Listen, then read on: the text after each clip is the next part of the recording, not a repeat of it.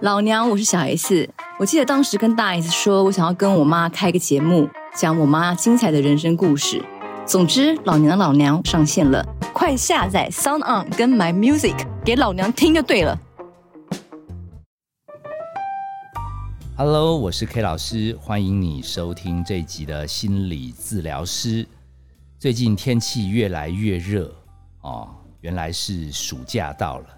那暑假到了，K 老师的灵感好像也去放假，所以有的时候这个七八月哈、为了要想题目，K 老师又绞尽脑汁。那刚好王蓉他 pass 了一个讯息，他说：“诶，我们想来做一个小手册。”好，因为我们录了大概五六十集的心理治疗师，他说里面内容也很丰富，有的时候也有很多金句、很多小故事，他觉得可以节录当中的重点。那如果我们的听众今天是头痛，听第几集会比较有帮助；如果是心纠结，诶，听哪几集会得到开朗？哦，我觉得这点子很棒啊！有的时候录了太多集，其实 K 老师自己也需要回顾。所以他说：“那 K 老师，你要不要自己也回听一下？我们大家一起来交流，做这个小手册。”那看着看着，刚好看到有一集叫《彰化心理学》，K 老师想说：“诶，地理都可以做一集了，那历史怎么不能做一集？”所以，我们今天这一集的题目叫做“历史人物心理学”。讲到历史，其实就得讲讲古。好，那。有的时候在节目里面用的一些词汇比较老派，我必须解释一下，因为有些是妈妈带着小孩在听我们节目，小朋友可能会不知道什么叫讲古。哎，讲古就是讲讲自己古时候的事。哎，所以 K 老师想到对历史会有兴趣，其实好像是在四五年级、五六年级。哎，我在念国小的时候，有一个社会科老师，他当时已经很资深了。哇，他来讲中国的历史，他来讲西洋的历史，哇，那些人物栩栩如生，没记错的话，哈，应该都听到嘴巴整个打开开的，哦，很入迷。我觉得怎么有那么精彩的故事？好，那到了国中，其实我比较强的是文科，但是理科好像是升学必须知道，妈妈就特别帮我找了家教。我记得我的家教老师叫林泽民老师，他教我什么阿基米德，什么密度，什么数理，好，我听得很吃力。那偶尔他看我学得很慢，他就讲了一点点他对历史的喜欢。我印象最深刻的是他颠覆了我，他说刘邦跟项羽，你觉得谁是赢家？那时候我也念到汉朝的历史，我说刘邦是赢家，他说错，他说刘邦表象上是赢家，可是在历史的定位，项羽才是真正的英雄。嘿，那我因为数理学的不是很好，我还给他反驳，我说刘邦明明就创立了汉朝，汉朝还好几百年，项羽还撑不住还自杀，算什么赢家？哇，我们林泽明老师从数理的小天才。变成历史人物讲解，哦，他还跟我引用到司马迁，哦，如何把项羽也列在帝王的传记当中，哦，我才慢慢发觉，哇，如果深刻理解历史，真的对人生可以有很多的体悟，可能就从这样国小、国中，一直到高中、大学，K 老师都有这样思考的习惯，有的时候在现实生活中不能理解的事情。就会想想古人怎么面对历史人物上又有哪些适合的题材来思考这些问题，所以这个习惯一直沿用到心理治疗。像我日前才接到一个姓吴的妈妈，她已经到对岸去生活。她以前小孩子有一点状况，曾经是来找 K 老师咨询。她用微信传讯息过来问说。哥哥的问题比较稳定了，但是弟弟的问题始终没有好转。他说他还请哥哥固定时间要跟弟弟聊天，给弟弟鼓励开导。结果哈叫哥哥帮忙，哥哥超认真，结果弟弟完全不想听。他说弟弟还在家里发脾气。他问我怎么会搞成这样？我说你是不是姓吴？他说对。我说你要去查一查，有一个人叫吴三桂。他说吴三桂怎么了？他说吴三桂引清兵入关，本来是要把李自成赶跑了，哎，最后自己都差点没命。我说哈，哥哥很执着，他年轻的时候有一些状况，就是因为他超认真。啊，弟弟走的是油条路线，他比较想要用快速的方法来成功。啊，你让重视基本功的，去让想要有小聪明的人。怎么会得到启发？我说你这个引清兵入关，哎，你们全家最近肯定不妙。他说：“柯老师，你这样也可以解释哦。”我说：“对呀。”所以这已经真的是变成我生活的习惯，甚至我在外面上课也经常举很多历史人物来解释我们家长、我们老师常常在人生中解不开的谜团。我最常举的例子，比如说你们家小朋友有网络成瘾，甚至因为沉迷网络游戏，每次礼拜一要上学就说头痛脚痛不去上学。哎，我怎么看这个现象？我每次都会劝这些爸爸妈妈、老师，我会跟他们讲，我说你听过孔子跟孟子吗？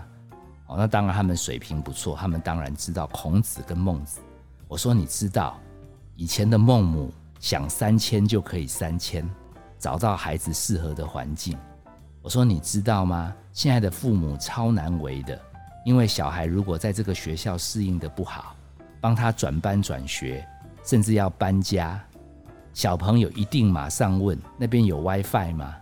所以很妙的是，时代不一样，搞不好孔子孟子来现在的台湾生活，他莫名其妙也会觉得。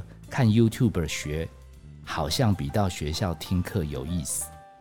所以有些问题其实要解决，也不是逼小朋友完全离开网络，而是如何增加他在学校、他在家庭，甚至在社区当中有意思的东西来吸引他们注意力。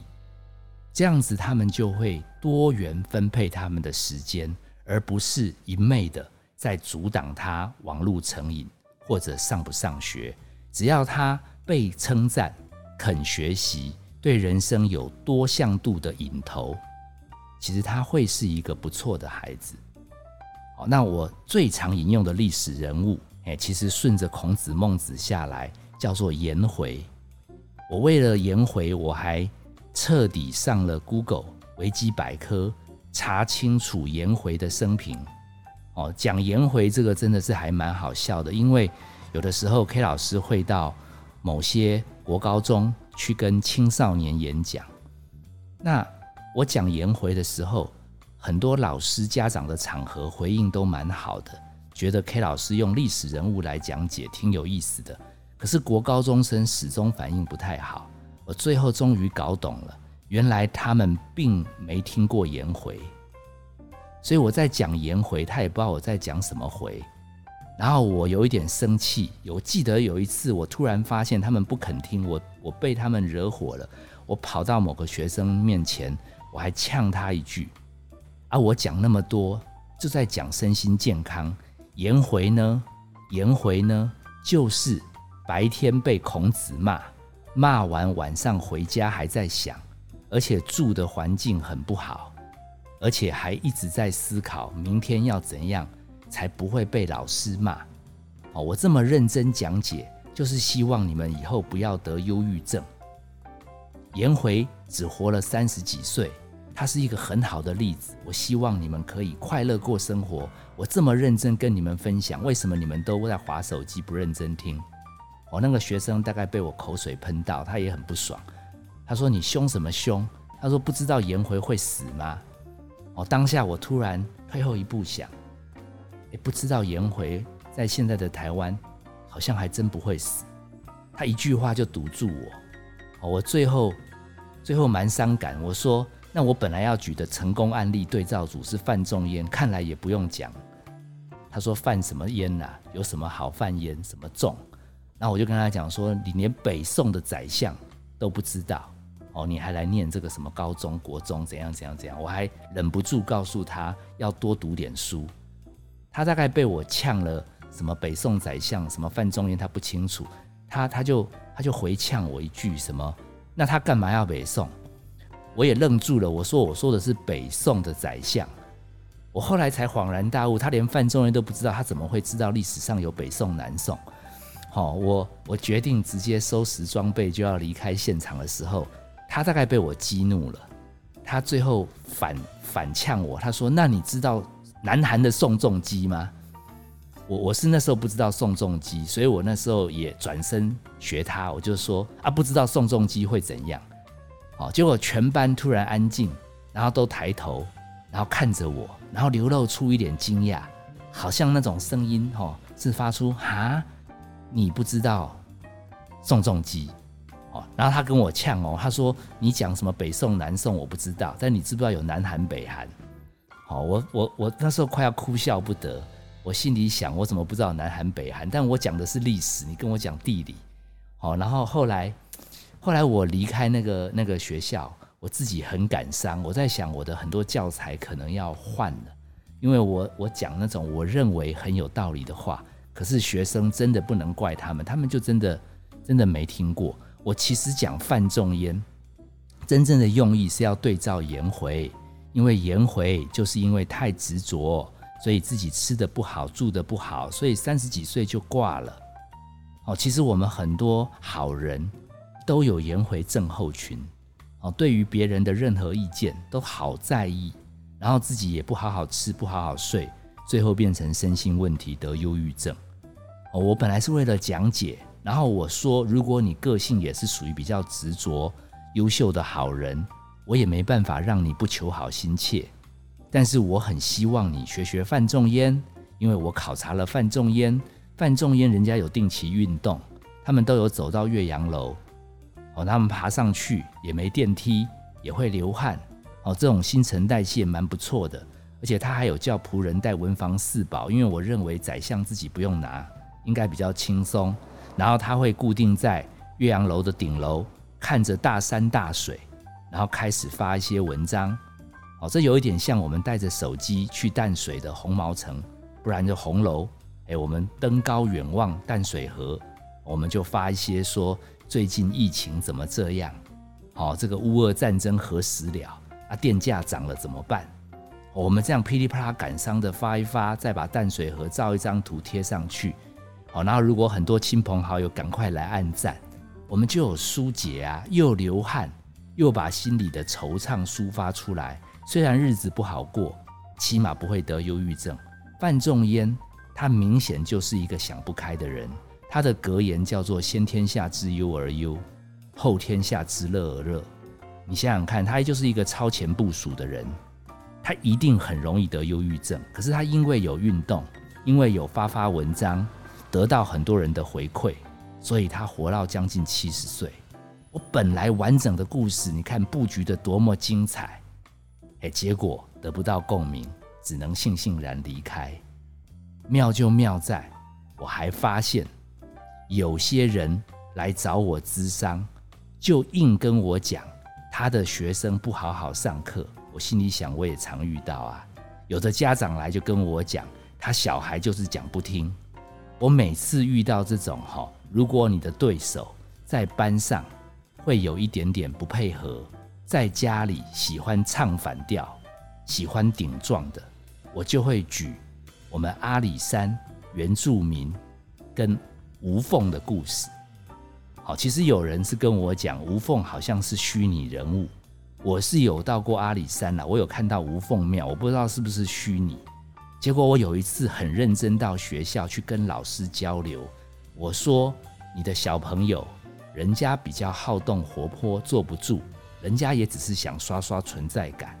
那你其实有关注他就好。”他本来就不会认真听啊，他来这边本来就是来跟你抢风头的。那你有关注他，哦，除非他太调皮、太过分，你就请他到教务处、训导处、辅导室嘛。那你让人家在教室里待一待，何乐而不为？哇，老师说他不能接受，他说这种小孩不应该在班上存在，因为他存在的话，就会让班上的同学都不能好好学习。很多家长也跟我讲，怎么样才能让小孩坐得住，然后认真听课，不要沉迷网络，哦，不要骂他就一直顶嘴。我都说，其实你忘记了原住民跟吴凤的故事吗？以前讲这个都很有用，因为我要提醒他们，最后原住民有悔改，是无缝牺牲掉性命。所以如果你一心想要让这种调皮的小朋友要很乖，哦，沉迷网络的小孩。哦，要尊重大人的想法。我看结局就是你会跟他配掉，全学校只有你在奋战，全家里只有你在尖叫。而你的性命如果没有丧失，基本上这个配对就一直延续，还不小心还救了其他老师、其他家人。哎，然后大家还说是你太认真。有的时候我举这个例子，我也举得很不错。我想要让老师跟家长觉悟，不要傻傻当无缝。结果上个月我跟一个老师聊到这个的时候，我发觉他听不太懂我在讲什么，因为他是很年轻的老师。我说：“那你知道我在讲的无缝是谁吗？”他笑出来，他说：“反正不是无缝接轨那个无缝啦，我猜你在讲网红那个无缝。”他只是在想为什么网红的无缝。他跟原住民有关联，我快要昏倒哇！没想到以前学生不知道范仲淹，哎，现在老师会不记得无缝，看来历史人物我得定期更新。不过如果从孔子、孟子颜回范仲淹、无缝，可以帮助我们了解，在面对小朋友沉迷网络啊，在面对他们太执着啊，或者面对他们太调皮。我们有不同的心态来重新看待这些历史人物，也就穿越时空来拯救我们心灵。而且各位听友，你要知道哦，今天 K 老师有这个机缘可以跟大家结缘，这样子一年半，其实最早最早的开端，就是因为 K 老师有一次在演讲场合讲到了范仲淹颜回的故事。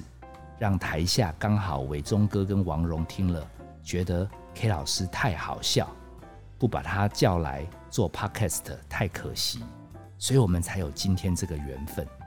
所以如果没有这些历史人物的牵扯，K 老师还没有机会跟大家结缘呢。最好笑的是，K 老师在跟王蓉讨论要做这个小册子的时候，王蓉说他最近才跟黄家千。因为他们在做明星养老院，他们聊天聊到范仲淹的故事。黄家千说他刚好在另外一个舞台剧，他扮演的是范仲淹的妹妹，叫范仲怒。好，我听了也是笑个不停。好，所以你知道吗？历史人物有的时候，如果你应用得宜，他说不定可以启发人心。那就算不能启发你我的人心。至少他有的时候帮助我们戏谑人生，所以我们是不是有的时候还是可以把古今中外的人物故事叫出来查一查，应该对你我的人生有一个抽离的效果。有的时候拉远距离看事情，也会有耳目一新的发现。我是 K 老师，谢谢你收听这一集的心理治疗师。本节目由金星文创制作。相关的节目，你可以在各大 podcast 平台收听。